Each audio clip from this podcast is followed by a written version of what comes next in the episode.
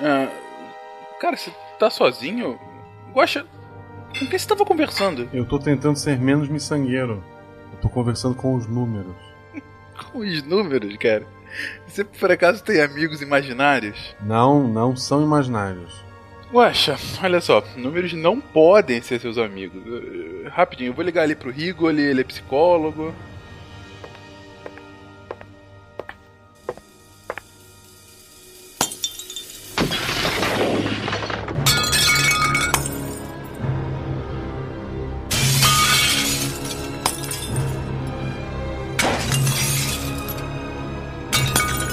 Deus do céu, o que tá acontecendo aqui? Tá tudo destruído! Eu falei que não eram imaginários, eram números irracionais.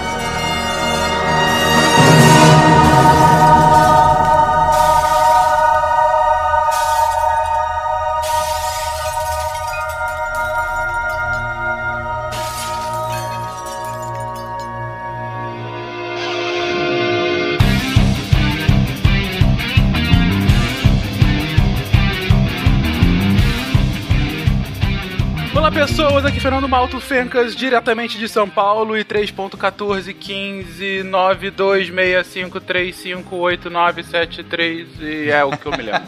Wala, wala, ouvintes, aqui é o Pena de São Paulo e é hoje que eu vou perder a razão, hoje eu vou pirar. Ah, meu Deus, Nossa. que horror!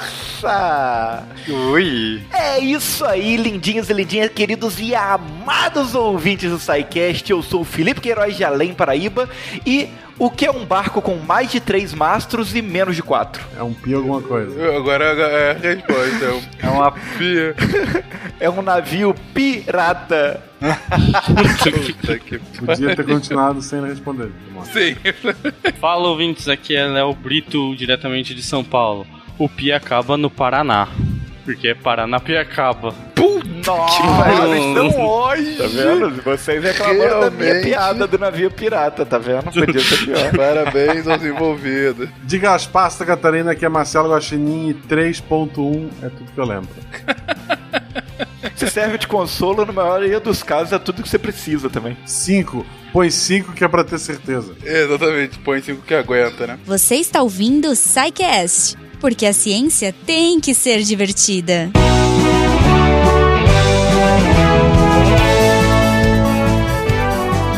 Bem-vindos a mais edição de Regra do SciCast. Eu sou o Fencas. E eu sou a Jujuba. Goma, tudo bem? É mais ou menos, né, Fequinha? Mais Por que mais ou menos, Goma? Porque esse episódio Pra é. mim, é um episódio meio complicado. Sabe como que é miçangueiro, né? Sobe dois, vai três, entendeu? Mas, Goma, são os irracionais, Goma. Eles são. O Pi, quem não quer ouvir falar do Pi? Finquinhas, pra mim, a matemática é sempre irracional e ilógica. Mas tudo bem, tudo bem. Não é pra isso que estamos aqui, pra discutir é, isso. Verdade, verdade. A gente tem depois uma hora e meia pra te dissuadir dessa ideia. Ok, ok. Vamos ver, vamos ver. Eu gosto do Pi. Então, falaremos do Pia um pouquinho depois, mas antes falaremos da Campus Party 2018. Campus Party! Uhul! Sim, estaremos lá. Sim, antes disso eu quero falar, cara, ainda me dói um pouco falar 2018. Sério, a gente já tá em 2018.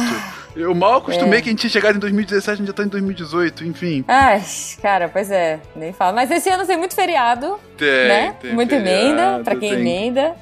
Tem Copa tem do Copa. Mundo, muito legal, muito legal. Vai ter eleições, não digo que vai ser legal, mas vai ser divertido, pode ser tragicômico, né? Enfim. Pode, pode. Pior que tá, não fica, né? Como dizia o Tiririca. Exatamente, exatamente. Mas voltando ao evento Campus Party 2018, Campus, Goma. Campus. Estaremos lá, Goma? Espero, espero que sim, né, Finquinhas? Estaremos a lá. A princípio, estaremos lá, teremos a nossa comunidade de novo, a nossa mesinha feliz. E espero que role muitas confusões, gente. Roda de violão, jogo de tabuleiro, Magic, discussões filosóficas, o Pena com caderninho. A Dani vai estar lá falando de astronomia com o Naelton, com o Sakane, vai ser super legal. Exatamente. Gente, é, é campus, né? Quem, quem já é campuseiro, quem já tá acostumado, já Conhece sabe o esquema. a loucura. Exatamente. É, quem não sabe? é, é divertido. Assim, não dá para explicar. tem que vivenciar uma vez, pelo menos. Sim, com certeza. É divertido, Então gente. entrem lá, comprem o, o convite com nossos hashtag, eu não sei como é que funciona, tá, tá aí no o post, link, o link no né, post, Fê? isso. Isso. É isso, é isso. Você compra aí, aí dá desconto e, e a gente. Eles veem como vocês amam o SciCast. Então estaremos lá de 30 de janeiro a 4 de fevereiro, Campus Party 2018 aqui em São Paulo. Estejam lá conosco. Sim, sim. E se você não for pra campus, mas estiver bobeando em São Paulo, quem sabe, Fenquinhas, a gente marca alguma coisa. Um Sim! jantar à noite. Volta e meia a gente uma- sai. Um encontrão aí dos ouvintes. Exatamente, Acho que, exatamente. acho que é muito legal. Acho que é muito Por que legal. não? Porque a gente, Fenquinhas, vai falar com os ouvintes. Olha aí. Bom gancho, Goma, porque se você Hã? quiser falar conosco e não estará na Campus Party, não poderá estar nessa possível futura saída, fale conosco a partir Sim. de contato arroba sicast.com.br fale conosco nas nossas redes sociais, no Twitter, no Instagram, ah, no Facebook. É, olha, Facebook a gente às não, vezes no usa. Facebook não. É, Facebook não. é, e Não. também, principalmente, deixe seu recado aí no post. Comente, comente esse episódio, Sim, abra seu coração, sim. deixe aí sua dúvida, abra um Exato. diálogo. Fiquei sabendo, Sim. Fenquinhas, fiquei sabendo que pode ser que 2018 a gente tenha um retorno aí de umas leituras de e-mail. Não sei. Se a galera comentar muito. Pode ser que a role, né? Pois então. A gente bem lembra que nosso querido Tarek Fernandes um dia ficou incumbido de fazer lá o agora quase finado República Deviante. Mas a galera tem pedido. "Ah, Leiam nossos e-mails, nossos recados, a gente sempre responde, mas a Sim, galera gosta dessa interação sim. via áudio, via podcast. Exato. Fenquinha, se as pessoas gostam que a gente zoe o nome delas no, no, no final do, do episódio, Por que não, né? quem dirá elucidar as dúvidas delas? Olha aí. Pois é, pois é. Estamos vendo aqui a melhor forma de entregar isso a vocês em Exato. breve. Em breve, Em breve, no feed em mais breve. próximo. E sabe uma coisa que é breve, mas que já está o maior sucesso, Fenquinhas? O que, Goma? A nossa migração Putz. é, sei lá, já até esqueci o nome do, do PagSeguro. PagSeguro pro Padrim. Olha aí. Cara, Muito é melhor, muito melhor. bombante. Galera já toda indo de um lado pro outro.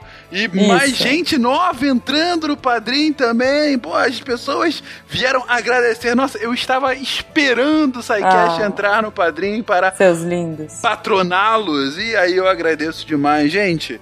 Esse podcast, assim como o Portal Deviante como um todo, assim como seus spin-offs, como Contrafactual, o Spin de Notícias, os outros podcasts agregados que estão aqui no Portal Deviante, toda essa. Os textos, gente, os textos maravilhosos. Aliás. Um beijo especial pra Debbie Cabral, nossa nova editora, chefe, a chefinha de todos, que tá fazendo um trabalho excelente nos textos, Exato. deixando eles diários. É, e um beijo também a vocês, queridos redatores, que estão fazendo do Portal Deviante essa coisa linda de divulgação científica. Mas tudo isso só é possível com a sua contribuição mensal, com o seu patronato. Então, no Patreon, no Padrim, a partir de um real, vocês podem estar conosco aqui nessa comunidade de apoiadores da divulgação científica. É isso aí, é isso aí, Fenquinhas. Então, Enzo e Valentina, se vocês quiserem nos apoiar, entrem lá, os Vocês que links têm estão aí no 5 post. anos, né? Sim, o link ali no post. É isso, Agora né, vamos, que eu quero entender, quero ver se dá pra racionalizar esses irracionais aí. Vamos lá. Até semana que vem. Até.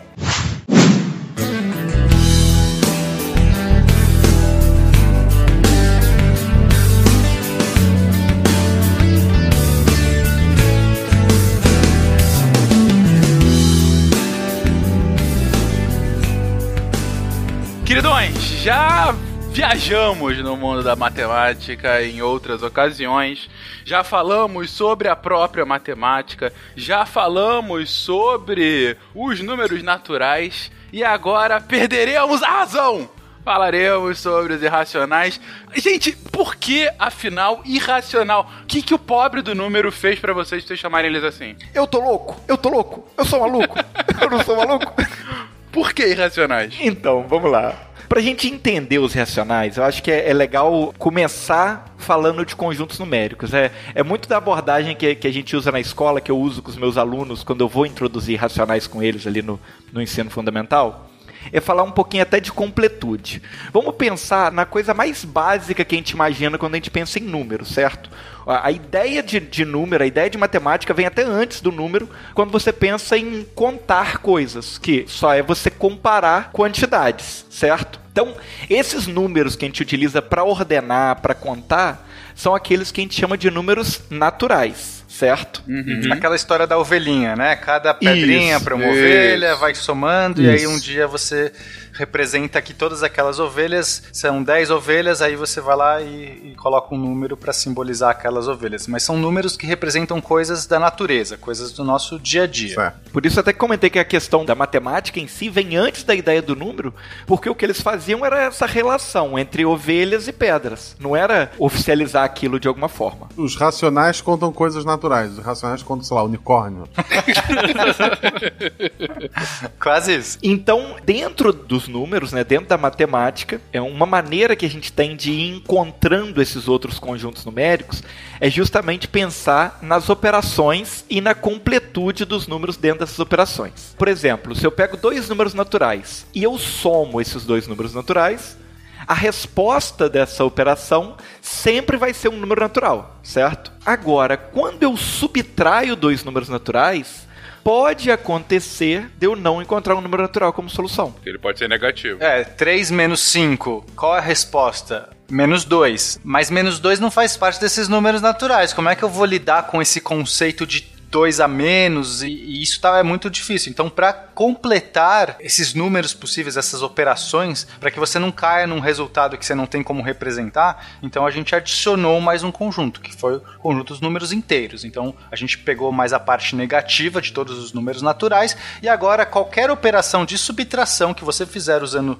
os números naturais vai ter uma resposta dentro dos inteiros. Então, olha que lindo, você tem agora a soma completa e você tem o oposto da soma, né, a operação contrária à soma, que é a subtração, completa também, certo? Coisa linda, matemática tá linda, bonita e completa. Aí a gente parte para a próxima operação que é a multiplicação. A multiplicação é linda, qualquer número inteiro multiplicado por número inteiro resulta no número inteiro. Mas quando você faz o inverso disso, quando você faz a divisão, o oposto ali da multiplicação, de novo falta completude nem todo número inteiro dividido por número inteiro resulta em número inteiro. Nem todo, claro. Se você está dividindo 3 por 5, vai dar 0.6, não Exatamente. Aí você precisa de encaixar um novo conjunto numérico nessa brincadeira, que é o conjunto dos números racionais que são todos esses números que podem ser representados na forma de uma fração de dois inteiros, certo?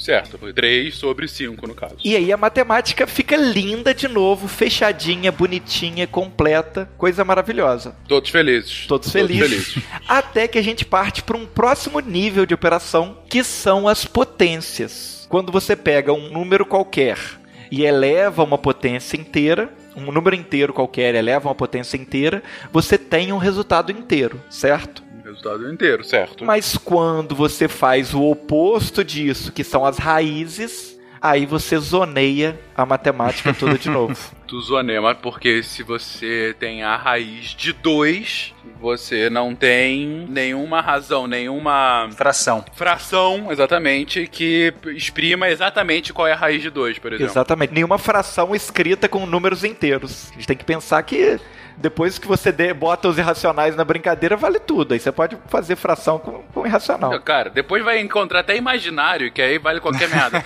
Mas eu tô falando assim, entre dois inteiros, sim. Isso. É, então o nome irracional, ele vem daí, que é impossível de você representar numa razão, numa fração de números inteiros. Então não é porque eles perderam aí toda a sanidade, né? Por enquanto... Ou será que não? Há controvérsias, né? Ok. Só que é importante entender que a gente tem dois tipos de números irracionais. O primeiro número irracional, que a gente chama de números irracionais algébricos, são aqueles que a gente pode expressar ele a partir de um polinômio. né? A gente pode expressar ele a partir de uma raiz polinomial. Então, quando eu coloco assim, qual o número que ao quadrado dá 5, quando eu quero responder essa equação, é uma equação polinomial. Então, eu estou querendo saber a raiz de 5, certo? Tipo, o número que é ao quadrado dá 5. Se você escrever isso como um polinômio, né, x ao quadrado é igual a 5, eu consigo exprimir isso de uma forma polinomial, com polinômios. E aí eu posso fazer toda uma classe enorme de números assim. Todas as raízes de números primos entram nessa categoria de números irracionais algébricos. Mas a gente tem uma outra categoria de números que a gente chama de números transcendentes, que não dá para vocês exprimir, desenhar, escrever como um polinômio, como uma equação polinomial. E aí esses números eles são ainda mais irracionais, eles são ainda mais doidos nesse sentido, porque eles São malos, são insanos. São os Vamos insanos. chamar eles aqui, são os números insanos. Beleza. loucura, loucura, loucura aí. Loucura, Luciano Huck está louco. Beleza, mas que- quem são os insanos? Bom, aí tem vários tipos de números que se enquadram desse jeito. Normalmente a gente expressa ele como uma exponenciação, né, de uma maneira exponencial.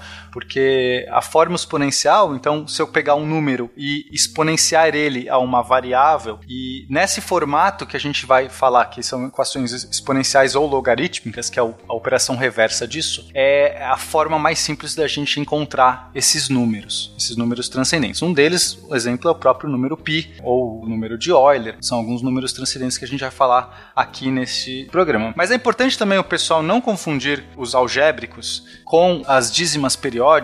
Por quê? Porque quando a gente faz uma fração 10 dividido por 3, o resultado decimal seria 3,3333. Tem infinitos 3 aí. Dá o infinito, Né? sim. Mas, no entanto, eu posso exprimir esse número como uma divisão. Inclusive, eu exprimi como 10 dividido por 3. Então, embora exista infinitos números decimais, ele pode sim ser expresso como uma razão e ele é um número racional. Os números irracionais são aqueles que têm infinitas casas depois da vírgula, se a gente tentar exprimir ele de uma maneira decimal, só que não existe nenhuma regra que se repete a partir de um ponto. Você não encontra uma, uma regra para você poder es- escrever todos os outros a partir de um ponto. Não existe um padrão de repetição. Porque, tipo assim, a gente pode até pensar em algum número que seja irracional e que obedeça uma regra, desde que não seja um padrão de repetição.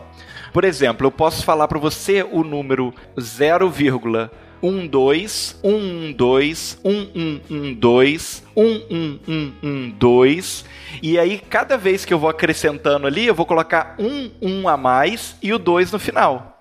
Esse número é um número irracional. Ele nunca vai ter uma repetição nas infinitas casas decimais que ele tiver.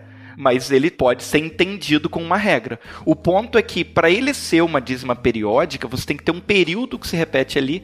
E aí, a partir desse período, a gente consegue transformar isso numa fração. Tá. Aí, até jogando o que você havia comentado antes, Pena, acho que uma outra diferença que vocês estão colocando é que, por exemplo, quando você falou do 3.3333, eu posso colocar isso numa fração. A fração é 10 sobre 3. São dois inteiros que eu coloquei numa, numa, numa fração, certo? Isso. Agora, não vai haver nenhuma fração que vai dar esse número maluco que o Felipe falou agora. Exato. Zero ponto, né? Ou não vai dar nenhuma fração que vai ser igual a pi. Exatamente. E é por isso que ele Olha é só irracional. que beleza. Não dá para expressar como uma razão de dois números, como uma divisão de dois números. Não tem números inteiros que façam isso. E você que nunca aprendeu isso no colégio, acabou de aprender em 10 minutos no SciCast. Parabéns, SciCast. Hoje continuemos aqui. Eu tô louco? Pergunta, eu pergunto. Quando eu falo isso, eu sou louco? Eu sou louco? Não, eu sou louco. Eu tô louco? Não, eu não tô louco. Eu não tô louco. Tem o teorema de Geffold-Schneider, que ele, ele responde um sétimo problema de Hilbert. Que o, o problema de Hilbert é um problema proposto pelo David Hilbert em 1900, onde que ele colocava que os tratava dos números irracionais transcendentes que para as duas equações, uma para o triângulo isósceles para fazer a razão entre os ângulos da base. Isso quer dizer o quê? Que o triângulo isósceles ele é um triângulo que tem dois lados iguais, por consequência ele tem os dois ângulos da base igual, no mesmo valor de ângulo. E também fazer a razão da base com seu lado transcendente. Em 1934, o Alexander Jeffords e o Theodor Schneider, desenvolve respondendo esse título, esse problema, falando que, que a equação polinomial dos coeficientes dados dos números inteiros, por exemplo, o alfa e beta o alfa tem que ser diferente de 1 e de 0, e o beta sendo irracional, a potência deles, de alfa elevado a beta, vai ser transcendente. Como, por exemplo, o 2 elevado à raiz de 5. Se raiz de 5 é um número transcendente, um número irracional, a potência 2 elevado à raiz de 5 também vai ser um número irracional transcendente. Eu acho que eu entendi. Então, se eu elevar um número inteiro a um número irracional, por exemplo, raiz de 5, raiz de 2, raiz de 3, Isso. ele vai ser um irracional transcendente, aquele insano que a gente. Exatamente, um parecido como o Pi ou o Euler. O Hilbert ele tinha percebido que se você fizesse isso, pegasse um número qualquer e elevasse ele a um número irracional desses tipos raiz de alguma coisa, que são os números algébricos, ele chegava num número que era esse número transcendente, esse número maluco. Mas ele não tinha certeza se isso era válido para todos. É aquela coisa, o cara começa a brincar com um número. Ah, deixa eu levar aqui 3 elevado a raiz de 2. Nossa, deu um número transcendente. É, não sei o que, elevado a raiz de 7. Caramba, mas será que isso vale para todos? E aí, de fato, esses dois matemáticos, né, o Gelfond e o Schneider, eles conseguiram fazer essa prova. Então, um jeito fácil hoje da gente poder criar um número transcendente é fazer essa brincadeira. Você pega qualquer número na base, que tem que ser um número algébrico, inteiro. ele, na verdade, ele nem precisa ser inteiro, ele basta ser algébrico. Porque se você pegar um número não algébrico, olha, aí isso pode dar problema. Eu já, já falo como que isso pode ser feito. Mas pegue um número algébrico qualquer, pode até ser uma fração, tá? Mas vamos para facilitar, você pode pegar um número inteiro. Não precisa ser. Em homenagem a Jujuba, 17. E 17, e aí você eleva, aí sim a um número irracional. E esse número irracional, eu acho que ele também não pode ser transcendental. Ele tem que ser algébrico também. Então, ou seja, ele tem que ser um algébrico não insano. Beleza? Ele tem que ser um racional que não seja um insano. Tá pegando por enquanto? Se você fizer isso, com certeza você vai gerar um número insano que é o irracional transcendental. Agora vamos pegar o caso de que os números não sejam algébricos, só para ver como dá pau. Então se eu pegar, eu vou escolher o número raiz de 2 elevado a raiz de 2, tá? Eu sei que é um número complexo de imaginar, mas esse é um número transcendental. Ele já é um número irracional transcendental. Raiz de 2 elevado a raiz de 2. Esse é o meu número A. Agora eu vou elevar isso a um outro número que vai ser o meu número irracional, raiz de 2. Então, raiz de 2 elevado a raiz de 2, tudo isso elevado a raiz de 2, faz a raiz de 2 elevado a. Eu posso multiplicar as duas raízes. Nossa, que lindo. Fica a raiz de 2 vezes raiz de 2. Legal. Então isso dá raiz de 2 ao quadrado. Quadrado. Raiz de 2 ao quadrado Que é 2. é 2. Isso não é um número transcendental. Ele não é nem um número racional. É 2. Então você tem que tomar cuidado, às Que vezes, com essas maneiro. definições, que eu peguei um número cabuloso, elevado a um número cabuloso e dou um número tranquilão. Na dúvida, chuta dois, sempre. Fica a dica. Vestibular, Mas deu pra tudo. entender, Fencas, a, a parada? Porque às vezes falando fica. Não, eu- entendi, mas mais interessante ainda foi a reação ó, quando você foi falando do Felipe e do Léo de felicidade, assim, cara, que maneiro! E eu sei que muitos matemáticos ouvindo isso aqui agora ficaram, caraca, é verdade, que maneiro! Enquanto o resto do público falou, poxa, gente, é dois, sabe? Vocês estão felizes com dois. muito, né? Exatamente. Mas tudo bem, deu pra entender, cara. E aí, essa resposta né, do problema de Hilbert, eu acho que até tem um prêmio. Eu não sei se todos já foram resolvidos, os, os desafios de Hilbert, acho que não tinha um prêmio. Eu não sei exatamente se eles ganharam o prêmio. Mas é muito importante porque a- essa área da matemática transcendente é uma área muito difícil de explorar, porque a gente não tem muitas formas analíticas de tra- trabalhar com isso. Quer dizer, você não consegue escrever equações normais para isso. Então é difícil trabalhar. E você ter um número gerador, provado gerador de números transcendentais, é interessante. Só que não é único. Quer dizer, esse não é o único jeito de gerar todos os números transcendentes.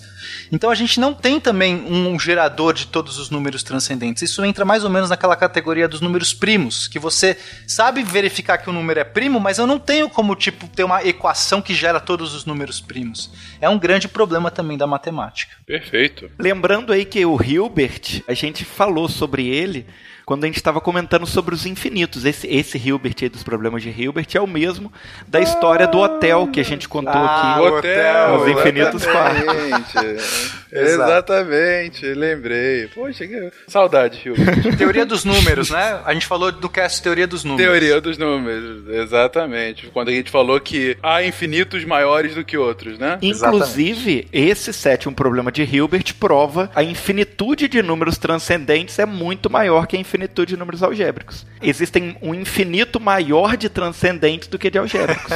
Exatamente. Porque para cada algébrico você tem infinitos transcendentes, é só botar as raízes. Ah, ok.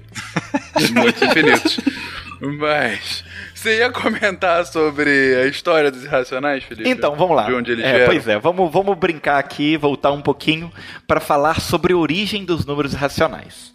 Então é legal que a gente tenha noção do teorema de Pitágoras, da raiz quadrada, da raiz quadrada de 2 e tal, mas antes disso, na verdade, mais de mil anos antes do Pitágoras, na Babilônia, já tinha algumas tábuas de cálculos que, que foram encontradas, que inclusive eram tábuas que eram usadas como exercício para ser passado para os alunos da escola. É bem legal esse conceito que eles têm, que essas tábuas elas têm o desenvolvimento de cálculo como se fosse realmente um professor passando aquilo para o aluno e numa dessas tábuas encontradas tinha um cálculo da diagonal de um quadrado de lado 1 e esse valor obtido ali já tinha uma aproximação de pelo método numérico deles lá com quatro posições decimais, certo?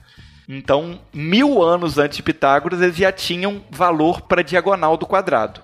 Eles não tinham ideia de que esse número era um número irracional, pelo menos o que a gente entende analisando ali o que eles entenderam analisando essas tábuas, mas que era uma fração ali que podia ser representada com aquele valor obtido, certo? É que a gente tem que pensar que esses caras, eles eram muito geômetras. O que é geômetra? São as pessoas que usavam mais das formas geométricas do que tinha uma grande teoria de números por trás, dando respaldo. Então, esses problemas do dia a dia, que é você encontrar uma diagonal, né? O cara tá traçando terra, o cara tá fazendo uma construção, ele precisa encontrar uma diagonal lá. E eles precisavam resolver esse problema, mas daí fazer a abstração de que aquele número ele, ele era uma outra categoria e tudo mais, eles nem tinham essas categorias ainda, né? Então a gente não pode esperar, né, desses povos rudimentares que tivessem criado todos esses conceitos, mas eles já usavam muito bem. Tanto é que no começo, a gente já vê também na história do número pi, isso acontece muito. O pessoal está perseguindo ali uma aproximação, mas não entende que não existe um- uma finitude daquilo. Quer dizer, não vai chegar um ponto que você vai encontrar a última casa decimal. Muitas vezes eles acham, ó, eu vou chegar na precisão, ó, é 3,48, né? Aí pronto, achei, cheguei. Eles ainda não tinham uma noção que, que não dava pra chegar, que era um número que, por mais preciso que você fosse, naquela base que você está expressando, da base dos, dos nossos números decimais, enfim, você nunca vai chegar, né, num ponto. Eu tô louco? Pergunta, eu pergunto. Quando eu falo isso, eu sou louco? Eu sou louco? Não, eu sou louco. Eu tô louco? Não, eu não tô louco. Eu não tô louco. E aí a brincadeira vai ficando mais séria quando a gente chega realmente no Pitágoras, né? O Pitágoras todo mundo conhece, todo mundo aprendeu o teorema, ninguém nunca mais usou, Amigão. né?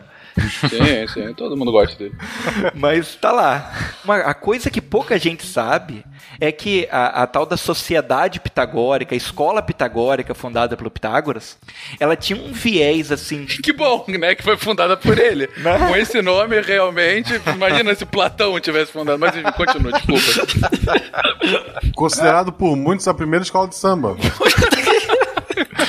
Desde os tempos Unidos mais primórdios. O triângulo tá aí, tá aí, tá aí. Mas sim, a escola pitagórica. Ela tinha um viés muito mais místico até do que simplesmente uma escola de matemática, como às vezes a gente entende quando a gente ouve esse nome. Sim, sim, sim. Eles eram uma parada mística, uma, uma sociedade secreta. Tinha até um- umas coisas muito legais, considerando a sociedade da época, que as mulheres tinham as mesmas liberdades dos homens para estudar e tal. Era uma coisa diferenciada nesse aspecto. Mas, por outro lado, era quase que uma seita mesmo. Eles se comportavam como membros de uma seita. Porque para o Pitágoras e para as pessoas da sociedade pitagórica, o universo tinha sido criado a partir dos números e os números regiam o universo. Eles meio que cultuavam os números ali na sociedade pitagórica, certo? Quadrado da hipotenusa. Nota 10. Era meio que assim, Vocês estão aceita brincando com ele? mas vocês estão brincando com isso e tal, mas eh, você tem razão nisso pelo seguinte, Felipe. é, eu até falei, ah, não, pô, seria estranho se fosse Platão. Mas a ideia de universo platônico, ela é totalmente baseada nisso, né? Isso, nos- nos é isso aí. círculos, na perfeição do universo, né? Então, é um ethos, né? Não, não é só matemática, é uma filosofia, é uma coisa mística realmente relacionada. Para Platão, os poliedros representavam os elementos da natureza, entendeu? Era, era uma representação Sim. física dos elementos da natureza. Então, né, tinha essa coisa assim, esse contexto. Então, quando você está estudando matemática, na verdade você está estudando o universo para ele, ma- mais do que o universo, você está estudando a existência, né? É a origem da própria filosofia, não, não à toa essa, essa coisa tão próxima entre a matemática e a filosofia, né? Exatamente. Coisa linda, coisa linda é a matemática, né, gente? Coisa olha isso, linda, olha isso, coisa olha isso. Inclusive, uma das coisas que, que fundamentava essa crença do Pitágoras foi uma descoberta que é acreditada até a ele mesmo. Tem muita coisa que falam que surgiu da escola pitagórica, que falam que é do Pitágoras, que não foi ele que foi ele exatamente que realizou, né? Mas isso dizem que foi ele realmente. É aquela questão que foi comentado no SciCast sobre música, que é da harmonia e das frações que Não foi a representam Clarice ali. Lispector que fez essa aí? Foi. Jaborius. Junto com o Jabor. Jaborius. Que é a história lá que ele tava passando e ouviu as marteladas de um ferreiro, e aí ele conseguiu perceber lá, usando instrumentos de corda, que quando o tamanho das, das cordas, você pegava uma corda que tinha um som harmônico e você cortava essa corda em frações de números inteiros, o som sempre saía harmônico, entendeu? Então ele tinha essa crença que, que a natureza se, se regia por esses números e principalmente se regia pelos números que existiam, pelos números naturais, pelas frações de números naturais e tal, certo? E depois um número provou que na verdade a natureza é uma bagunça, né? 2017. Quase, mas foi quase isso realmente. Os próprios números fizeram ruir essas crenças do Pitágoras, porque a lenda diz que Hipaso, que era um dos alunos de Pitágoras nessa sociedade pitagórica, ele, usando o teorema de Pitágoras, ele foi tentar calcular a hipotenusa de um triângulo retângulo que os dois lados mediam uma unidade. Que volta naquele problema da diagonal do quadrado de lado 1, certo? Então é 1 ao quadrado mais 1 ao quadrado tem que ser igual à hipotenusa ao quadrado, isso dá a raiz. Então o lado da hipotenusa é raiz de 2, certo? certo. E ele tava então tentando calcular a raiz de 2, era essa que era a tentativa do E cara. aí ele passou um tempo, passou meses, passou anos. Aí a, a cada, a cada pessoa que conta a lenda vai aumentar um pouquinho. Vai falar que ele passou décadas tentando calcular, chegando em aproximações cada vez melhores, mas sem nunca chegar no valor exato dessa diagonal, dessa hipotenusa. E aí ele concluiu, ele chegou à conclusão de que realmente não existia esse número. Não existia um número, um número que se encaixava nessa definição. E aí ele procurou o Pitágoras, falou, mostrou os cálculos dele todos para o Pitágoras, mostrou para ele, provou para ele que não tem jeito, que não existia esse número. E o Pitágoras ficou chocado com aquilo, não, isso não pode ser verdade. Destruiu todo o universo dele, né? Pois é, Porque todo o conceito de universo dele ali ruiu. Era uma coisa tão simples, era, era a diagonal de um quadrado de lado 1. Quer dizer, é uma coisa simples, uma coisa. Não era um número cabuloso que o cara descobriu, desenterrou na areia do deserto. Tava ali na cara dele. Quer dizer que essa diagonal você não tinha como expressar nesses números naturais que regiam toda a ordem, o universo e eram todo esse ethos que o, que o Fencas falou, né? Como que poderia existir isso? E aí, o Pitágoras, que pelo visto não era um cara tão legal quanto a gente imagina que ele seja, ele exigiu que o Hipaso guardasse segredo. O Hipaso deu com a língua nos dentes e o Pitágoras mandou ele ser morto afogado. E assim acabou. Imagina, tu tá na escola, tu vai lá, senhor diretor, olha que legal que eu descobri, tem um erro aqui.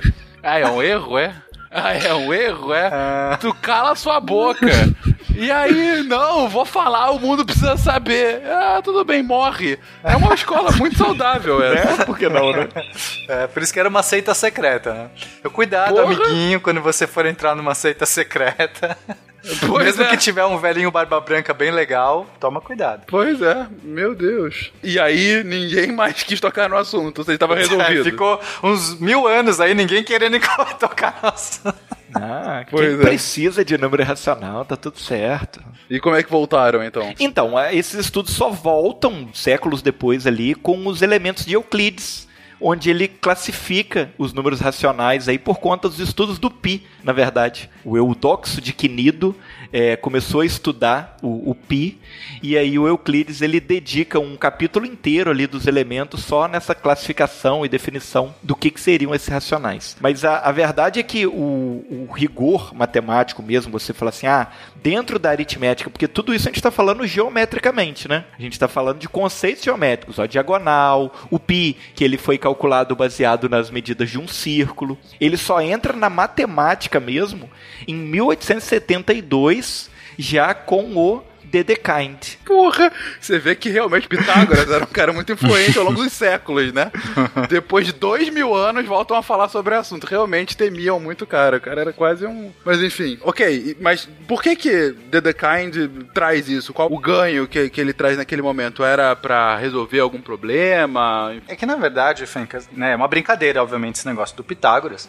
É, é porque a formulação moderna da matemática meio que surge no século XIX. Então, não é que o pessoal ficou esse tempo todo sem considerar. Tava lá os, nos elementos de Euclides, essa definição, mas no novo formalismo da matemática moderna, a partir do século XIX, aí sim existe uma necessidade de definições, provas, de corolários, de lemas, e tudo isso vai se tornando um grande arcabouço. Então, nesse momento, né, que o Dedekind, que ele, ele faz todo esse rigor matemático. Mas não é porque ele estava aí com medo, era porque estava tudo sendo feito nessa época, né? Claro. Tava tudo... Sim, sim, sim. É só por isso mesmo. Eu acho que a versão do Pitágoras. é, pi- imagina ele deixando um legado de terror e tal. Pois é, eu acho bem melhor, inclusive. Pitágoras é o gênio do crime. É a maldição da múmia, né? Não escreverás números irracionais. Pois é, ou serás afogado. Mas enfim, Quem beleza. sabe, tipo, a cabeça cortada, assim, dentro de uma jarra, na caverna que a sociedade pitagórica se encontrava, e amaldiçoando as Pra pessoas mim, essa que é a tentavam... nova realidade. Exatamente. Mas beleza. E cara, e o Pi? Por que eu, o Pi é o nosso amigo, a gente aprende ele desde cedo e as pessoas ficam decorando até a centésima casa decimal. Aí, ó, o Pi pode entrar na história lá da escola de samba, que desde os tempos mais primórdios, o Pi tá aí. Ok. É, ué. O Pi tá aí. Qual é a do Pi? O pi é a razão entre o comprimento e o diâmetro de um círculo, que gera sempre a constante. Então, por exemplo, se você pegar o diâmetro de um círculo, como exemplo, um barbante, lógico que não vai ser 100%, a gente vai achar um número irracional, mas vai ser bem aproximado.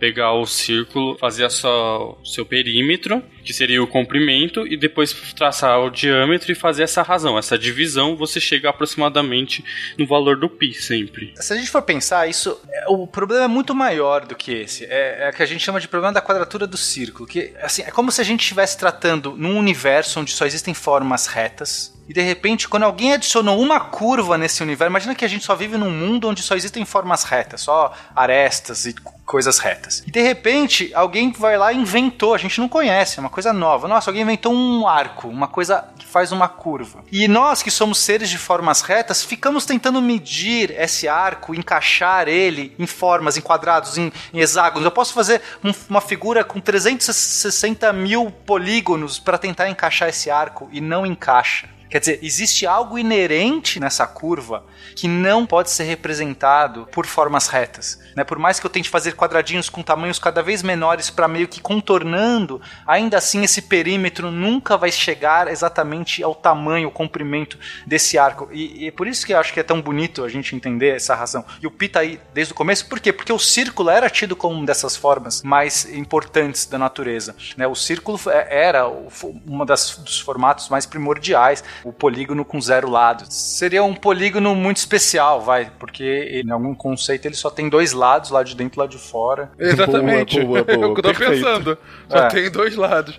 Não, porque polígono pressupõe um- uma série de pontos, né? E você não tem um... o ponto dos pontos, seriam infinitos pontos, né? É, quando você olha, por exemplo, o Sol e você vê que é uma forma redonda, e você vê a abóboda celeste que tem essa forma redonda, e, quer dizer, a gente na natureza encontra essas formas redondas e elas elas davam boas intuições, de, né, novamente, levando para o mundo das ideias, levando para esse número da figuração das formas, dos polígonos, o círculo ele sempre permeava isso como uma grande forma muito especial. Ele sempre foi considerado aí como uma, uma das formas mais primárias. Então era necessário expressar isso, só que a gente sempre entrava nesse problema da quadratura do círculo. Quer dizer, eu não consigo, usando apenas minhas retas e meus, minhas réguas, porque as réguas são, são retas, né? E ficar medindo essas coisas, eu não consigo trazer uma medida bem definida. E aí o pessoal percebeu que então essa razão entre o que é reto e o que é curvo é permeada por esse número π. Por isso que o π se torna então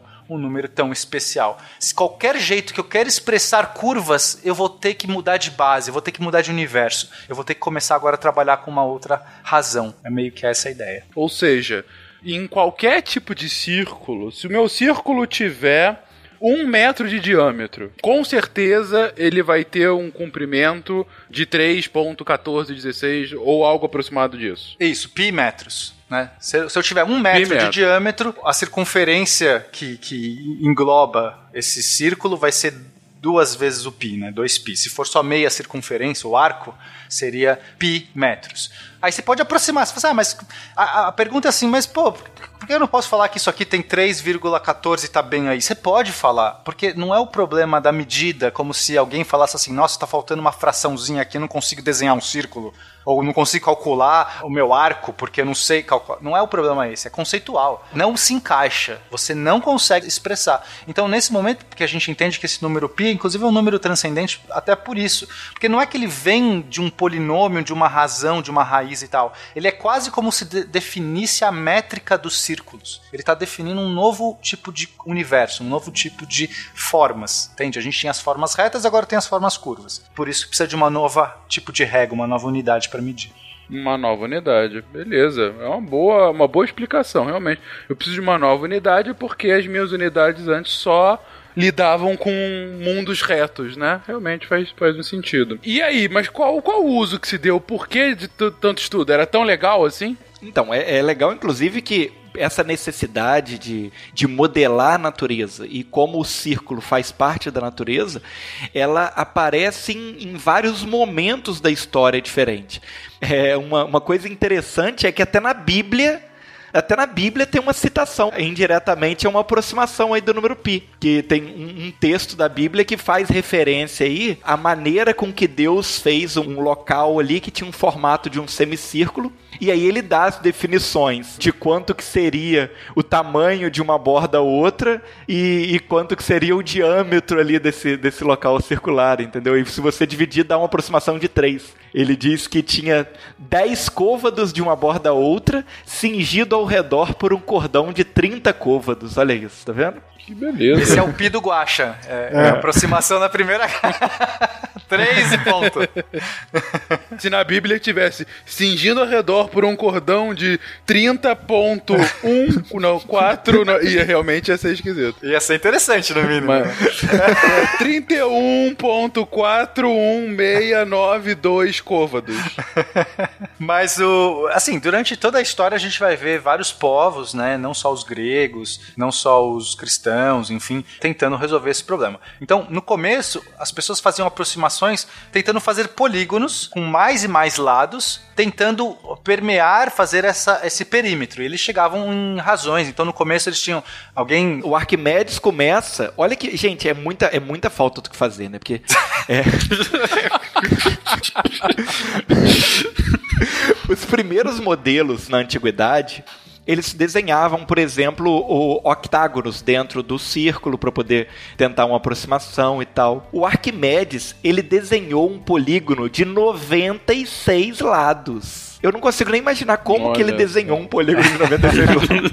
Mas na verdade ele não desenhou um, pior, ele desenhou dois, porque ele desenhou um circunscrito e um inscrito, ou seja, um fora e um dentro, porque aí ele conseguiu achar um limite mínimo e um limite máximo para a área do círculo, e aí a partir daí encontrar o valor do π, certo?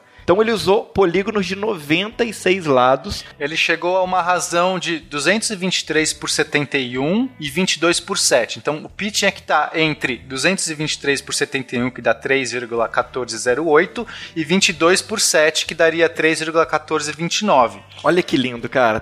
Pois é. Essa galera deixou descendente, não?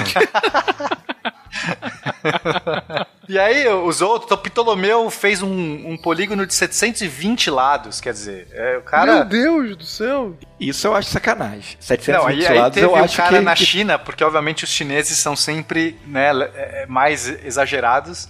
O Liu Hu, ele fez um polígono de 3.072 lados e conseguiu um valor de Meu Deus do 3,14159. Olha aí, muito melhor do que o Guacha, diga-se de passagem. Não, mas é, é- é interessante, ok. A, a despeito do, do como as pessoas usam o seu tempo e não estamos aqui pra julgar ninguém. Falta faz Netflix, né? Eu sempre levanto. É, exatamente, exatamente. Falta um carro pra Mas, rebaixar. Como diria o, Mo- o, o Rick Almori, não julgue Mori. É basicamente isso. Mas é legal que realmente, ao longo do tempo, com esse esforço gasto, de fato foram se aproximando ao valor que a gente tem hoje ao Pi, né? Você vê, ok, 3.072 lados, mas é o, o Pi até a quinta casa, sabe? Que realmente, puta. E isso fazendo cálculos com retas, né? Que é como se dá pra fazer com essa lógica matemática daquele momento, né? Então, mas se você acha que 3.072 lados é muito, o matemático Deus, holandês. Ludolf van Zullen, lá no século. XVI, ele pegou um polígono de 15 lados, certo?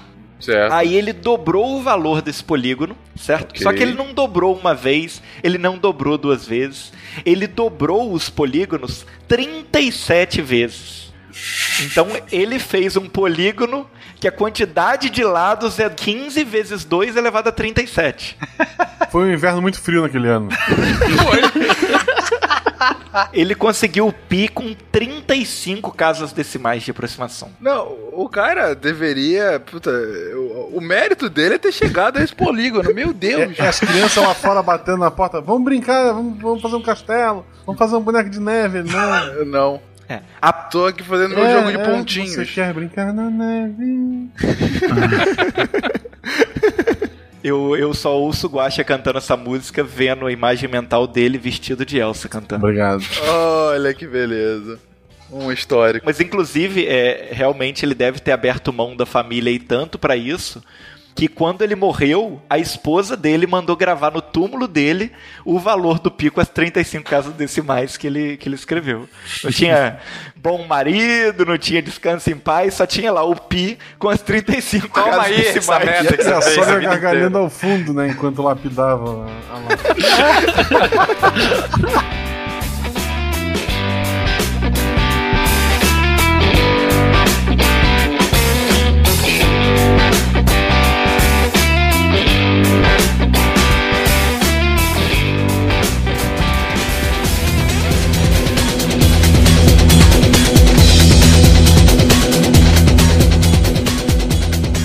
Aí no século XVIII, que né, a gente começa com os novos formalismos, aquela coisa da matemática começa a ser melhor definida, eles resolveram criar efetivamente um símbolo pro pi.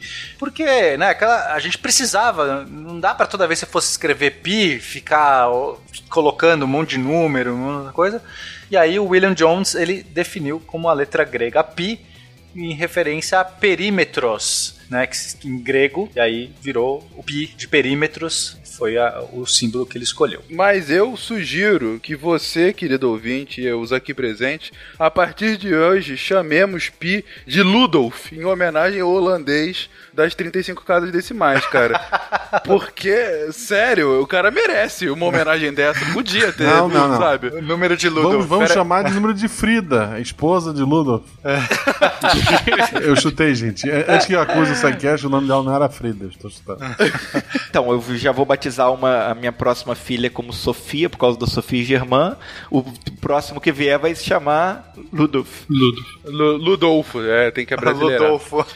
Ludolfo, isso aí. Ludolfo é um bom nome. A questão é que até o século XVIII o pessoal tinha certeza, né? Tava bem convicto de que o número pi estava relacionado apenas a esse universo das coisas redondas. Aquilo que eu já falei aqui pra vocês, fiz todo esse manifesto aqui do- das formas redondas. Só que a gente começou a ver o pi aparecendo em outras questões, em outros problemas que não tinham nada de redondo. problema, uma brincadeira aí, que é chamado de problema da agulha de Buffon, que ele mesmo, o, o conde de Buffon, propôs em 1777. E era simples, a ideia é que você tinha que desenhar duas linhas paralelas no chão e pegar agulhas que tenham o mesmo comprimento que a distância entre as retas. Então você faz as retas com a distância igual ao comprimento das agulhas, certo? Se você joga uma quantidade razoável de agulhas, você percebe que a probabilidade de que quando você joga uma agulha, ela caia em cima de uma das raias vai ser 2 dividido por pi. Olha que loucura. Não tem círculo, não tem nada, mas o pi tá lá. Então, se eu desenhar linhas paralelas no chão, ok, desenhei linhas paralelas, pego a agulha do mesmo comprimento que a distância entre essas duas retas. Isso aí. Ok, eu fiz aqui com um giz no chão, tá, beleza. E aí eu pego o negócio que tá na distância de. Ah, por exemplo, eu tenho aqui no meu chão aqui da minha casa, é um quadrado. São vários quadrados, né? Piso frio é um quadrado. Então, se eu pegasse uma agulha do tamanho de um dos lados e jogasse ela aqui no meio, a probabilidade que ela caia em cima de uma das raias. É isso aí. É isso, em cima? É, aquela cruze, né? Aquela, aquela é, cai em cruzando, cima. Aquela... pode ser cru- cruzando, é. Ela vai estar batendo em uma das raias. Em uma das raias. Vai ser 2 dividido por pi. Exatamente. Por quê? Ah, porque porque Deus quis. Deus, então, por favor, interprete Deus pra mim. Aí que eu acho que é uma das coisas mais legais da matemática, e na verdade, como a gente vê o mundo, né? Porque a gente vê o mundo de uma maneira simbólica. E a gente tem vários jeitos de analisar isso. O primeiro é. De algum jeito, o número π e essa relação que, que aparece, que antes parecia ser exclusiva entre retas e curvas, agora ela pode também se expressar outras relações interessantes da natureza que a gente não viu. Ou, de uma outra maneira, é entender que existem conexões que relacionam círculos com retas e essas probabilidades e outras coisas que nós não conseguimos conectar. E a gente olha e fala, cara, essas coisas são diferentes. Mas lembra do teorema de Fermat que a gente tinha as formas elípticas e as funções modais? Que eram coisas completamente diferentes e que no fundo foi provado que era a mesma coisa, que para cada função elíptica existia uma única forma modal, que era um era o espelho da outra. Talvez exista um grande espelho, um grande referência aí na natureza que nós seres aqui que estamos nesse meio tridimensional das formas geométricas, a gente ainda não, para nós não é intuitivo entender, mas que lá no fundo pode ser que essa razão que o pi rege aí das, das formas redondas e apareça em vários outros manifestos. Tudo isso é como se fosse uma grande co- coisa só, entendeu? Eu não tenho essa resposta, tá, Fencas? Não, eu tô vendo, você tá me enrolando há dois minutos, eu já entendi. mas, é, não, não, mas eu entendi o que você tá querendo dizer. Um outro exemplo de como que realmente essas relações, elas não, não, não tem como a gente prever onde que pode aparecer esse tipo de relação, é uma descoberta recente. E é assustador dizer que recente é praticamente 21 anos atrás, né? 22, porque é 96, que é um geólogo de Cambridge que conseguiu calcular uma relação entre o comprimento total do rio e a distância entre a nascente e a foz do rio. E ele percebeu que o dobro desse comprimento, dividido pela distância entre a nascente e a foz, era aproximadamente pi também. Olha que loucura. É, esse, Caraca. esse eu ainda me choca menos, porque, pra mim, né, de algum jeito, o rios tem todo um, um lance da sinuosidade do rio. Quer dizer, o rio não Sim, o eu rio corre pensando reto. nisso. Ele sempre vai ter que fazer essas curvas. Então, sim, me choca menos. Inclusive, essa, essa equação é feita modelando com a equação trigonométrica. Mas, por exemplo, tem uma fórmula que calcula a probabilidade de que um grupo de pessoas continue vivo no fim de um determinado número de dias. Né? Então, qual a chance de que essas 50 pessoas aqui dessa sala continue vivo em, daqui nos próximos 5 anos? Né? É uma probabilidade, não tem nada de círculo aí. E aí você encontra o número π aparece nessa probabilidade também. Mas tem várias outras. De fato, para mim, é, é mostrar de que ou tem muitas coisas da natureza que se repetem, ou essas coisas todas são a mesma coisa. A gente só tá olhando de facetas. Pra gente parece diferente, sabe? Mas no fundo é a mesma coisa. Vocês não me responderam ainda. Tudo bem, mas eu, eu não tenho resposta. Esse é o ponto, realmente. Não, mas eu acho que a, relação que você fez ali com o que a gente falou do teorema de Fermat, né, foi bem lembrado. Que, de fato, no início eram coisas que pareciam totalmente distintas entre si, só que o conhecimento humano ainda não tinha feito a relação, né? E no Exato. fim acabou sendo, inclusive, a forma que o teorema foi comprovado, né? É, assim, a gente pode usar isso até muito na física, Fencas. Não sei se você lembra também de quântica, quando a gente falou sobre a representação de Heisenberg das matrizes e a representação de Schrödinger das funções de onda, que eram coisas também muito distintas umas das outras. Ficou aquela coisa, não, o meu tá certo, o meu tá certo. E finalmente alguém provou que as eram as mesmas coisas, eram só jeitos diferentes de expressar. A gente vê, quando a gente pega, sei lá, a lei de Newton, que é uma coisa super simples, você consegue aplicar a mesma lei de Newton que está mantendo o movimento dos planetas, você consegue aplicar para, sei lá, coisas do nosso cotidiano aqui. É a mesma relação, é, essa coisa do quadrado da distância, a gente vai encontrar isso em diversas radiação, a gente vai encontrar também essa relação do quadrado da distância. Então me faz pensar de que existe a natureza, ela é copiosa, quer dizer, ela se copia muito. Essas relações, elas, elas se aplicam em vários níveis, em várias camadas. Né? E, e que é mais legal ainda, dizer, parece que existe uma ordem ali, existe um. As coisas não foram aleatoriamente jogadas. Aí tem uma outra explicação também que volta e meia você dá, eu gosto muito dela, que é aquilo que a natureza tá cagando pra gente, né? É, a gente tá aqui só tentando interpretar o que a natureza é, mas ela tá cagando pra como a gente chama. Se a natureza se importasse com a gente, ela dava um número redondo. Exatamente, todo não sentido. tava 3.14, 15, É nós que- dois. ó, e aí entra uma outra discussão, vai, já que a gente tá abrindo o leque, por que não? Por que a gente escolhe os nossos números? E aí eu tô falando, por exemplo, nossa base decimal 10. Ah, Sim, lá 10, atrás. exatamente. Eu sempre penso Porque nisso. 10 dedos, isso foi, levou, pô, mais fácil contar, vamos usar isso e, e todo mundo usou. Mas os babilônios mesmo já usavam a base 60, que eu achava mais legal ainda, porque é múltiplo de mu- muitos mais números. Mas enfim, Mais legal ainda o jeito que eles usavam pra contar a base 60, né? é, Essa com os história é muito boa. dedos. Isso, é. Oh, Sim.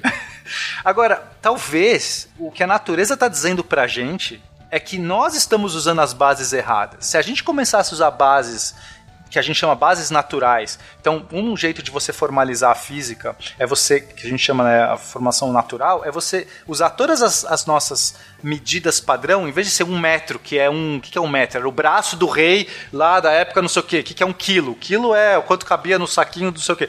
Essas coisas todas são arbitrárias e mundanas. Se a gente pegar, em vez do comprimento padrão ser agora vai ser, por exemplo, quanto a luz anda em um segundo, sabe? Quer dizer, se eu usar a velocidade padrão como sendo a velocidade da luz, se eu usasse o tamanho padrão como sendo o tamanho de Planck, se eu usar a massa padrão como... Se eu começar a usar isso das coisas que a natureza me dá, que eu olho para ela e ela tá ali copiosamente me mostrando, todas as nossas equações talvez ficassem muito mais simples e a gente pudesse enxergar melhor. A gente talvez esteja usando as unidades erradas para entender a natureza. E a gente poderia fazer muito mais simples, né? Tanto é que a gente simplifica todas as contas quando a gente usa essas bases naturais. Claro. No limite, Douglas Adams estava certo, né? Que a resposta fundamental, 6 vezes 9 igual a 42, na verdade, com base 13 funciona, né? Basicamente isso. Mas, enfim. Mas continuando aqui. Gente, um outro número, outro número não, outro desses insanos muito conhecidos. É o Fi, né? Aquele no, a razão áurea. Olha que É lindo, né? aquele Isso é número poesia, cara, dado é por poesia. Deus pra gente. O que, que é o Fi, gente, afinal? Afinal. tá. Desculpa, o que, que é o Fi? O Fi é aquele que tem o pai, a mãe e o Fi. Meu Deus do céu, só pior. não, não, Vamos lá. tá errado, o que, que tá é o errado. Fi? É o pá, a mãe e o fi. E o Fi. Eu sou de Minas, aqui todo mundo fala Fi. Ok, o nível tá caindo. Não, não, pera lá, vamos de novo então. É o trem, é o trem, é o fi.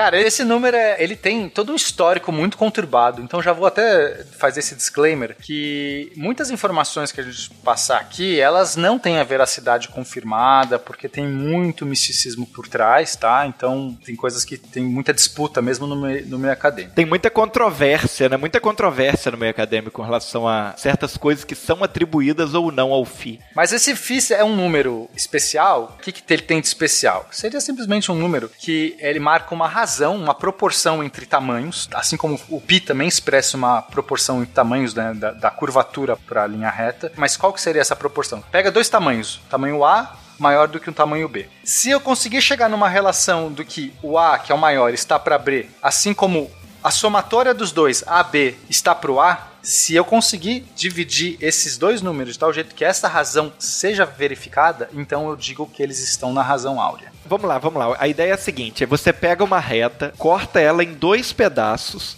de uma maneira que a reta dividida pelo pedaço maior tem que ser igual ao pedaço maior dividido pelo pedaço menor. A reta dividido pelo pedaço maior tem que ser igual a Maior dividido pelo menor. ao maior dividido pelo menor. Ah, peraí Ó, que eu a acho B que tá vindo. está para A, assim como o A está para B.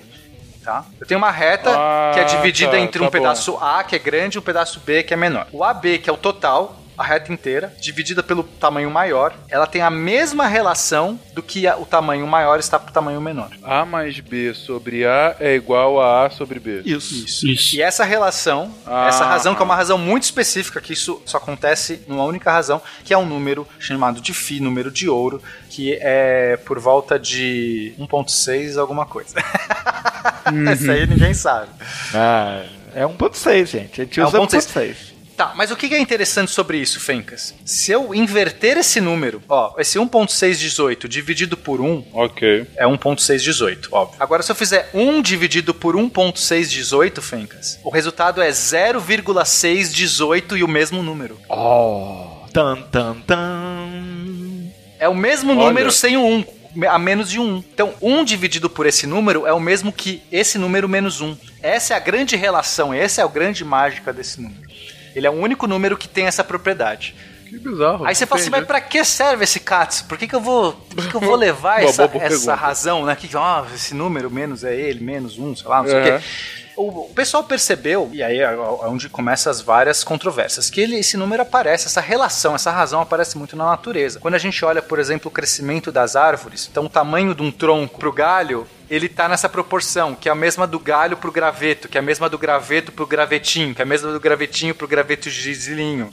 Existe uma razão de tamanho ideal. O tronco não cresce muito maior do que o galho. Entende? Assim, existe uma proporção que a gente encontra na natureza. Claro que isso varia com espécies, por isso que também tem muita controvérsia. Você encontra muito isso, mas também tem muita gente querendo enfiar isso em qualquer lugar. Quando você olha, por exemplo, dos relâmpagos, a relação do relâmpago, quando ele se abre na atmosfera, os, também os filamentos dos relâmpagos obedece a essa relação. O crescimento de pétalas, o caramujo, que você tem aquela espiral toda, com os vários gominhos também está nessa relação. Então você consegue. O tamanho do braço. Pega o seu braço e o seu antebraço, Fencas. Olha, olha o seu vendo. braço inteiro. O seu braço inteiro seria o AB. O seu antebraço é Beleza. o A e o seu braço é o B. Não tá no Ok. meio. O braço não divide no meio. Ninguém tem o braço dividido no Não. meio. Por que não? Não. porque talvez seja mais interessante, seja mais eficiente essa forma. Então essa proporção começou a parecer algo que era né, chamado é, razão de ouro ou número divino, porque é como se Deus, né, entre aspas, tivesse escolhido crescer coisas e, e fazer coisas usando essa razão. Inclusive, a gente pode citar o meu debut aqui no SciCast, que é o episódio 145 sobre biomatemática. Que a gente entra em detalhes, inclusive com um biólogo, É para ajudar a a gente gente com isso, né? Que o isso. Werther participou para não deixar a gente falar do que, que é o tronco pequenininho, né? e a gente entra em detalhes. dá- Cita o exemplo da concha do Nautilus também. Tem vários outros exemplos aí da- de onde a natureza mostra esses números pra gente. Bom, bem lembrado, muito bem lembrado. Ouçam ficou muito legal aquele episódio, gente. Matemática não é de Deus, não, gente. Pelo contrário, nós estamos falando aqui da proporção divina.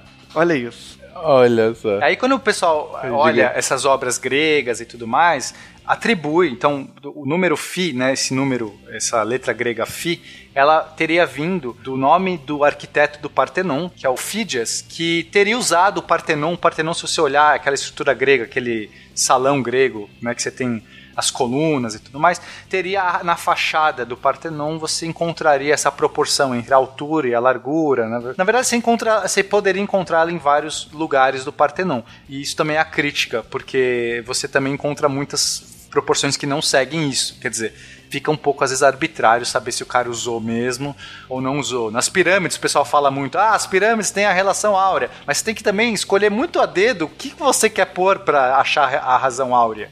Porque você tem muitas outras escolhas que você não encontra. Então, Será que é a gente querendo achar a razão áurea ou será que o cara que fez realmente quis colocar a razão áurea? Aqui, inclusive com relação ao Partenon, vocês sabem que o Partenon tem aquelas colunas ali em volta, ele é todo aberto. Sabem por que, que ele é construído todo aberto com aquelas colunas sem parede, né?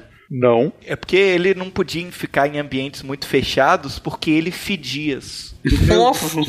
Caraca, O pior que eu vi que tava vindo uma piada, mas eu pensei, ah, porque era um aeroporto de espaçonave, alguma coisa assim, sabe?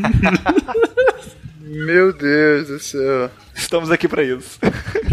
Mas uma coisa legal desse número é que ele teria sido o primeiro número irracional que o pessoal teve consciência que de fato era um número irracional, quer dizer que não daria para se expressar. Teria sido antes mesmo do que o número pi, supondo obviamente que aquela história do Pitágoras seja uma alegoria. Senão acho que é difícil negar que se o cara morreu mesmo afogado, aquilo tudo é verdade. Então, então acho que não dá para negar que aquele foi o primeiro. É, mas dizem que os próprios pitagóricos usaram a proporção áurea, eles utilizaram o pentágono regular como símbolo da sociedade pitagórica porque ele tinha a proporção divina.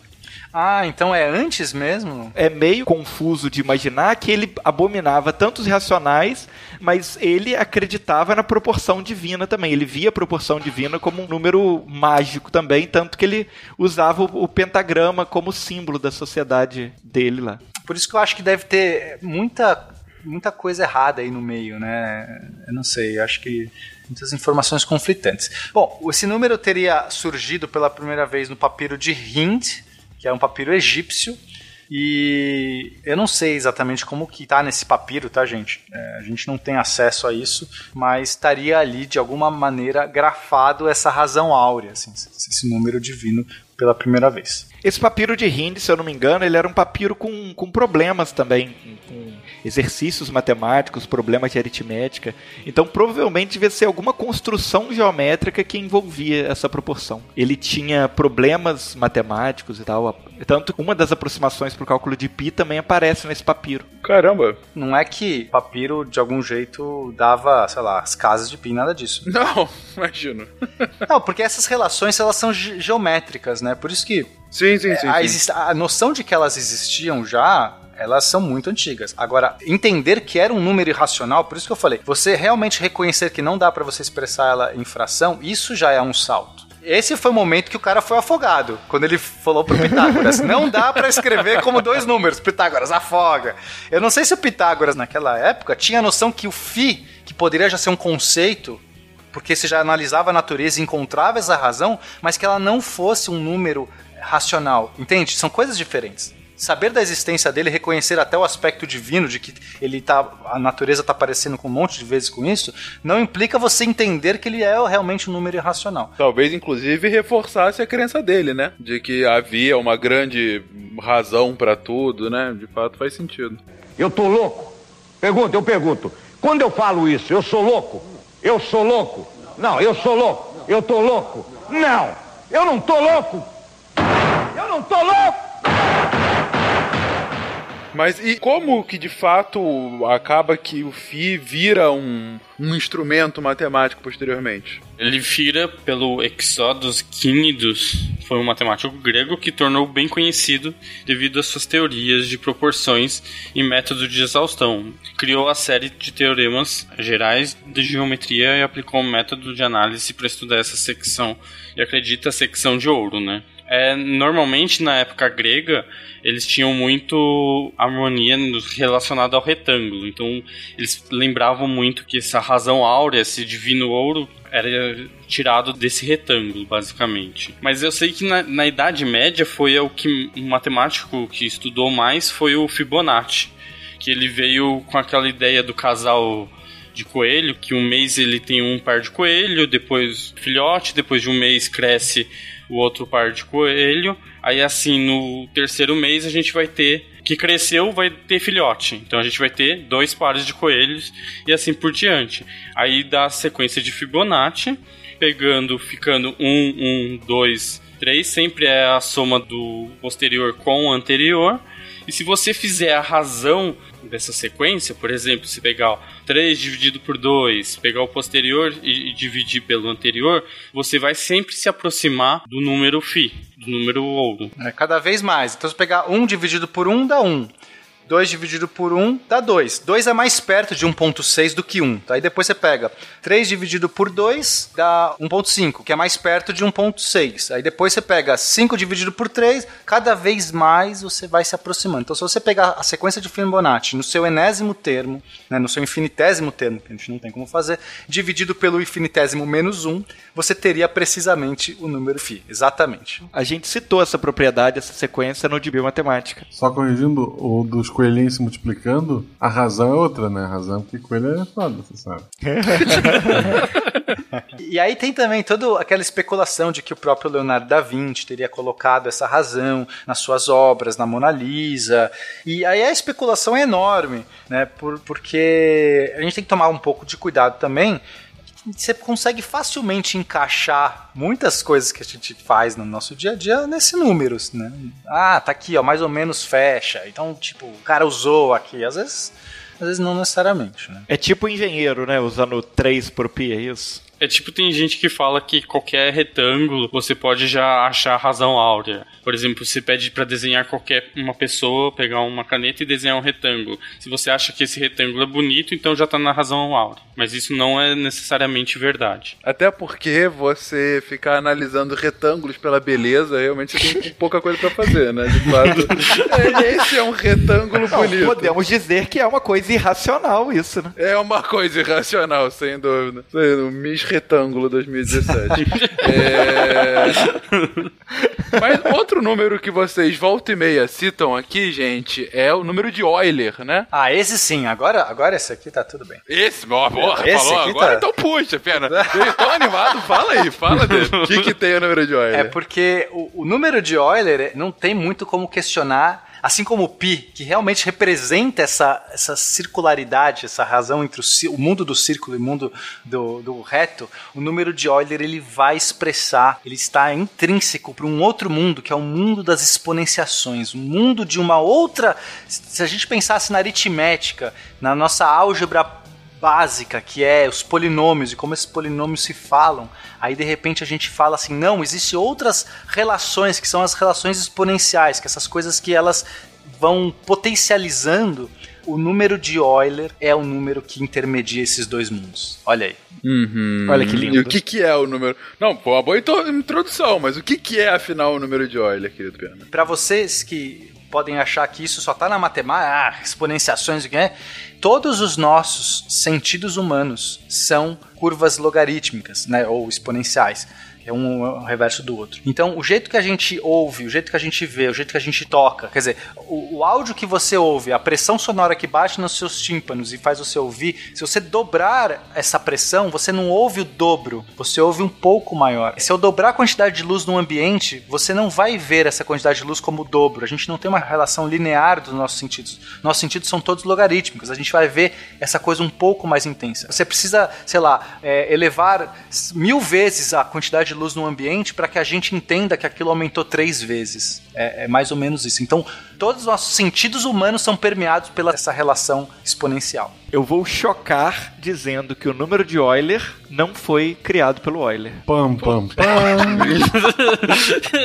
Olha que trapaceiro. Hoje é dia de quebrar os nossos mitos. né? É, pô, não, ô, nosso querido Pitágoras já virou aqui o rei do crime, enfim. Tem o holandês lá que não tinha nada pra fazer e ainda assim não ganhou o pi. Mas diga lá, quem fez o que pro Euler ganhar um número só pra ele? Foi o John Napier, que é um, um lord escocês. Só que o nome desse John Napier, em latim, é Johannes Napier. É o John Napier, que em latim é Johannes Napier, e aí o nome dele, é, em latim, que como ele era um lord escocês e né, toda aquela pompa, ele era um astrônomo matemático, ele escrevia em latim as obras dele e tudo mais. Então o nome acabou entrando como número de Napier, também que a gente conhece como número de Euler ou número de Napier. Foi ele que os trabalhos dele que com logaritmos que surgiu e ele acabou definindo pela primeira vez. Se eu não me engano, foi na sua obra de 1614, o Mirifici Logarithmorum Canonis Descriptio. Foi nessa obra incrível que ele apresentou aí os seus cálculos para o número de Neper. Pena, qual é a tradução dessa obra para que nossos nobres ouvintes, que não são da, da- versados no latim como você, Seria possam algo entender? como a descrição maravilhosa da regra dos logaritmos. Ó, Que beleza. Isso que é um cara que já faz É um autopromoção nome, né? no Um bom título, nome, né? é. A descrição pô, maravilhosa. realmente Maravilhosa. Mas, e aí, o que, que ele fez? Logaritmo ele abre mais um ramo da matemática nessas relações, nessas operações. Quando a gente entende que a gente tem a divisão, a multiplicação e as potenciações que você vai multiplicando muitas vezes, a gente tem um outro jeito de você expressar isso, que é pegar a, a sua variável, colocar ela na, como expoente. Então, em vez de eu fazer x ao quadrado, x ao cubo, né? O que é x ao quadrado? É x vezes x. x ao cubo, x vezes x vezes x. Eu posso inverter, eu posso fazer um 3 ou 4, qualquer número, elevado a x. Então, a minha variável está como um expoente. Fazer isso, a gente adiciona mais uma operação. E o inverso dessa operação, que é, é o logaritmo, foi apresentado por esse John Napier. E aí, novamente, abriu um novo ramo da matemática. E quando você entende que, quando a gente fala de exponenciação, a gente precisa de uma base, né? Porque esse número que está ele- elevado a x, ele é um número que você escolhe. Eu posso pôr 10 elevado a x. Né? Então estou usando uma base 10. Assim como o logaritmo, você também pode usar uma base específica. Eu sei que tem muitas pessoas, só de falar logaritmo, a pessoa já surta, já bate a cabeça na parede. Eu não sei se a ideia aqui é entrar nessa questão, porque a gente está falando mais dos números irracionais.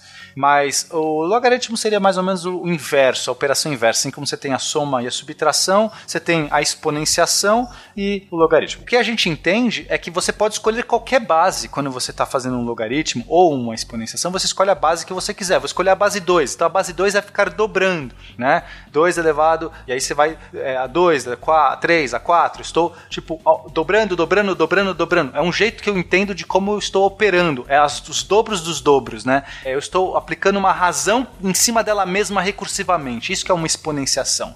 É uma potenciação em cima dela mesma. Então, eu posso escolher qualquer tipo de base, mas uma base é uma base muito especial, que é, é exatamente o número de Neper ou o número de Euler, que é esse 2,7182 e daí também vai chão. Quando você usa esse número para fazer essas contas, essas contas de logaritmo e exponenciação ficam muito mais simples. Novamente, você está trabalhando na unidade natural daquela conta. Né? Aquilo que eu estava explicando. Quando você faz para pi, para você falar sobre senos, cossenos e tal, fica muito mais fácil quando você está trabalhando com trigonometria trabalhar com pi.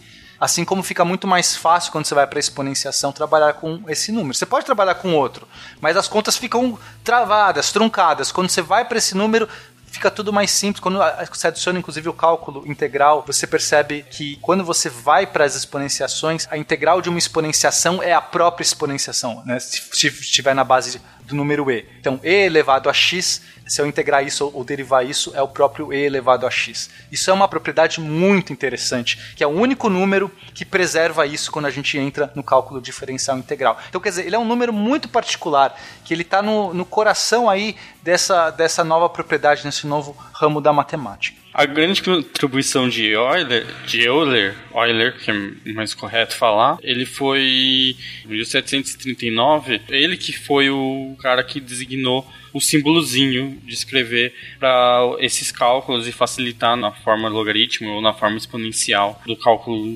diferencial integral. Aí você tá dizendo que tem, vai o cara, vai o nosso querido Napier, vai, cria o logaritmo, faz toda uma nova forma de operação. Aí vem o Euler e a grande inovação é falar, ó, isso aqui é um E. E pra sempre na história é chamado de número de Euler e não de Napier, porque ele colocou o Ezinho. Tipo assim, é quase isso, é quase isso. Coitado do Euler. ele, ele roubou, mas nem tanto. Na verdade, além disso, ele foi a pessoa que conseguiu provar que esse número de Napier, que virou o número de Euler, realmente era irracional. Ele provou a irracionalidade usando o conceito de fração contínua. Ele modelou esse número na forma de uma fração contínua, provando que ele era irracional. E aí acabou que ele, nesse, nessas provas dele, ele fez as contas todas usando o E. Ele foi aquela, né? Vai que cola, né? Vai que cola, vai que cola. E aí depois passaram a usar o E oficialmente. O, o mais importante, um se chama Nepper, o outro Euler. Porque a letra é E. É que o- Euler, né, é, é alemão, escreve com E. Ah, tá. É Euler, né? Então, assim, você Euler. ouvinte, é que a O gente tem a preocupação de, de falar aqui, de falar, né? De maneira apropriada. Mas muitas vezes o ouvinte não sabe, vai ler num texto, vai ler Euler. É Euler, né? Assim, se a gente for pronunciar da pronúncia alemã. Euler, tem um jogador de futebol com esse nome. Euler Então, o filho do vento, é ele Euler. mesmo. O filho do vento, exatamente. Bom jogador. Mas a gente já falou do Buffon aqui hoje, tá muito Pois futebolístico. é, tá- só tem atleta. O cast de hoje, é verdade. Beleza, então foi o Euler quem fez a prova. Ok. Então, esses acho que são os três números mais relevantes que a gente encontra, três números irracionais, né? Como hoje o tema é mais sobre irracionais, não vamos entrar aqui nos detalhes de função logarítmica, acho que pode ter outro cast que ninguém vai ouvir melhor para isso. Então, acho que para a gente fechar, a gente podia entrar um pouquinho mais nas equações transcendentais. A gente citou um po- lá no começo que a gente tem os números transcendentes, são aqueles que eh, a gente não consegue escrever de uma maneira algébrica. Então, existe toda uma categoria, na verdade, de equações, de funções, que a gente chama de funções transcendentais, que são aquelas que não podem ser escritas de maneira algébrica. Exatamente a mesma ideia.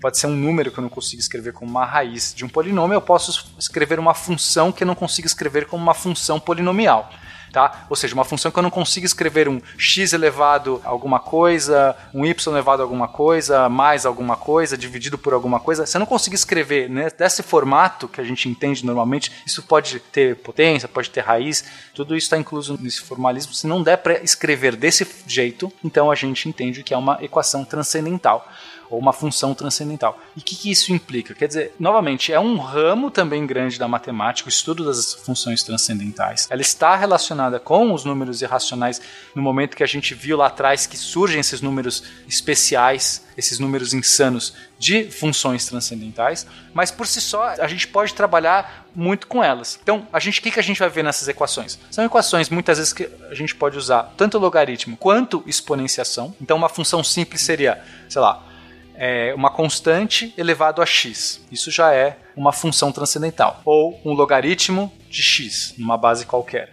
Ou se a gente pode usar outras relações, como seno. Seno também não é uma função algébrica, é uma função também transcendental. Agora, tem uma identidade que eu acho muito interessante, que é atribuída meio a Euler, mas não se tem certeza se foi ele. Apareceu nos trabalhos dele um outro formalismo, que aí não era exatamente esse, e o pessoal, no final, tem muita controvérsia se foi ele que introduziu, mas o que importa é que, novamente, ele levou a fama, assim como o número de Euler. Esse Euler é esperto, hein? Meu Deus do céu. O cara era bom de marketing. Ele era melhor de marketing que de matemática, hein?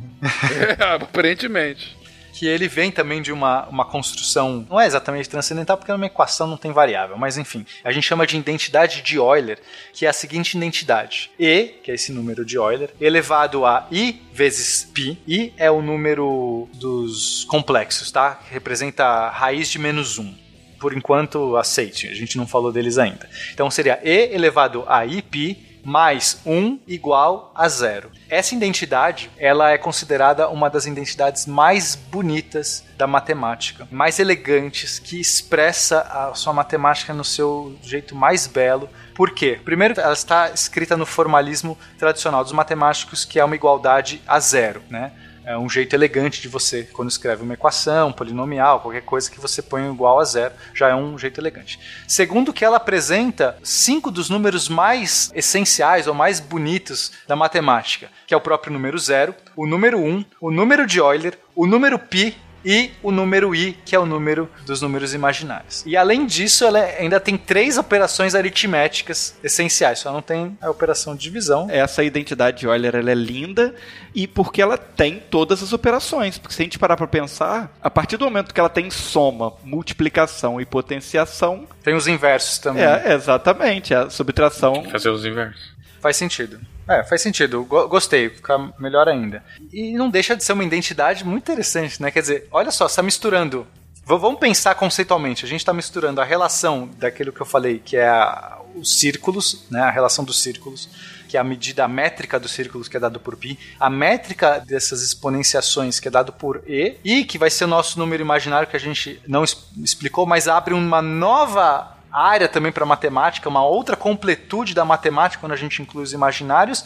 E isso somado a 1 é igual a zero. E inclusive Olha, é lindo e inclusive esse I, que é um número imaginário estranho, nossa, a gente não falou sobre o I, o que, que ele é, o que, que ele não é, vai ser explicado no próximo cast de matemática sobre números complexos. Eu sabia! Eu sabia que uma hora chegaria. Olha aí. Você quer entender melhor essa identidade de Euler? Então aguarde o próximo. Não perca o próximo programa. Eu vejo só, cara, vocês ficam animados, realmente. Eu, eu- eu juro, eu juro que eu não quero ser o babaca que não é de matemática e tudo mais. É que vocês ficam animados, assim. Não, é legal a fórmula, mas assim, a, a forma como o Pena fala é tão elegante, é tão bonita. É muito bonito, É. Fencas. É simples. É, é- é tipo, tá tudo ali, cara. Elevado Pois a é, pi mais pois um é. é igual a zero. Olha isso, cara. Olha isso. Tipo, uma, duas, três, quatro, cinco números que representa simples, que representa tudo na, na matemática. Por isso é bonito, é belo. Tá tudo ali.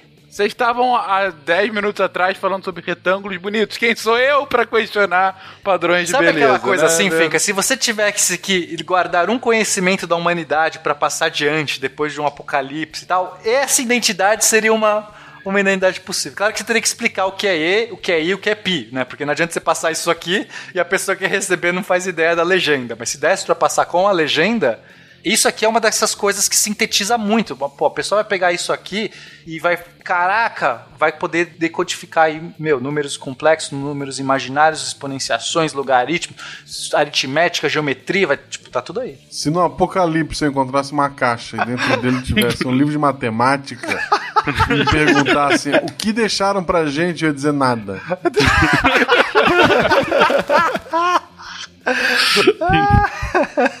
Ma- Mas falando sério, realmente, assim, é, eu entendo a felicidade de vocês.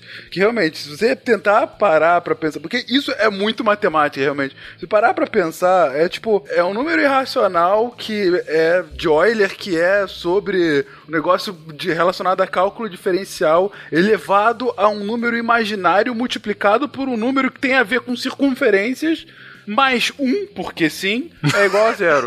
Sabe? É, realmente. Não, mas é, o legal é que realmente, se isso faz sentido, se isso é verdade, vocês estão Você falando tá que é entrando verdade, estou agora, Fencas. Você está conseguindo tocar. Eu sinto em você Tô agora. conseguindo. Você tá Tô tocando, você tá vendo, né? vendo. Você tá assim, nossa, como é possível um número racional elevado a um outro número racional com um número complexo somado 1 e dá exatamente zero? Sim, bonito, bonito. Parabéns, Euler, ou seja lá quem fez e Euler tomou pra si. Parabéns por ter pensado nessa identidade. Parabéns também para o chinês Xiaolu. Por quê? O que, que- quem é Xiaolu? Xiaolu é o rapazinho garboso que em 2005 passou 24 horas e 4 minutos falando o pi com 67.890 casas decimais de cor e o nome dele foi gravado no Guinness. Olha que lindo. Esse cara é muito mais importante do que todos os outros que a gente citou nesse cast, porque ele fez isso no mundo onde já tinha internet. Exatamente. é uma prova irrefutável de determinação, sem dúvida alguma. Parabéns, Shaolu. Você está. um- Num futuro, Shaolu, haverá um número que será o número Shao É. em sua homenagem. Pena que ele não vai deixar descendentes, né? É. Não, sem dúvida, isso aí. Falando em chau, chau.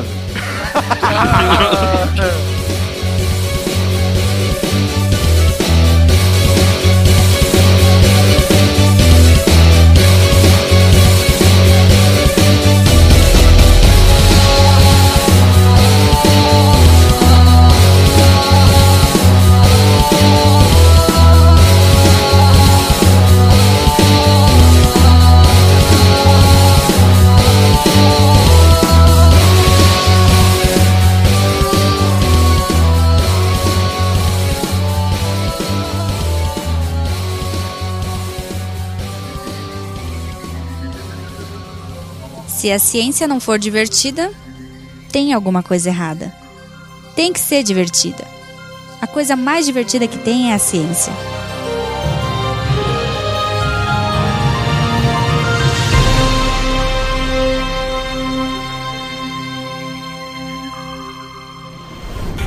Este programa foi editado por Tapcast. Edições e Produções de Podcast.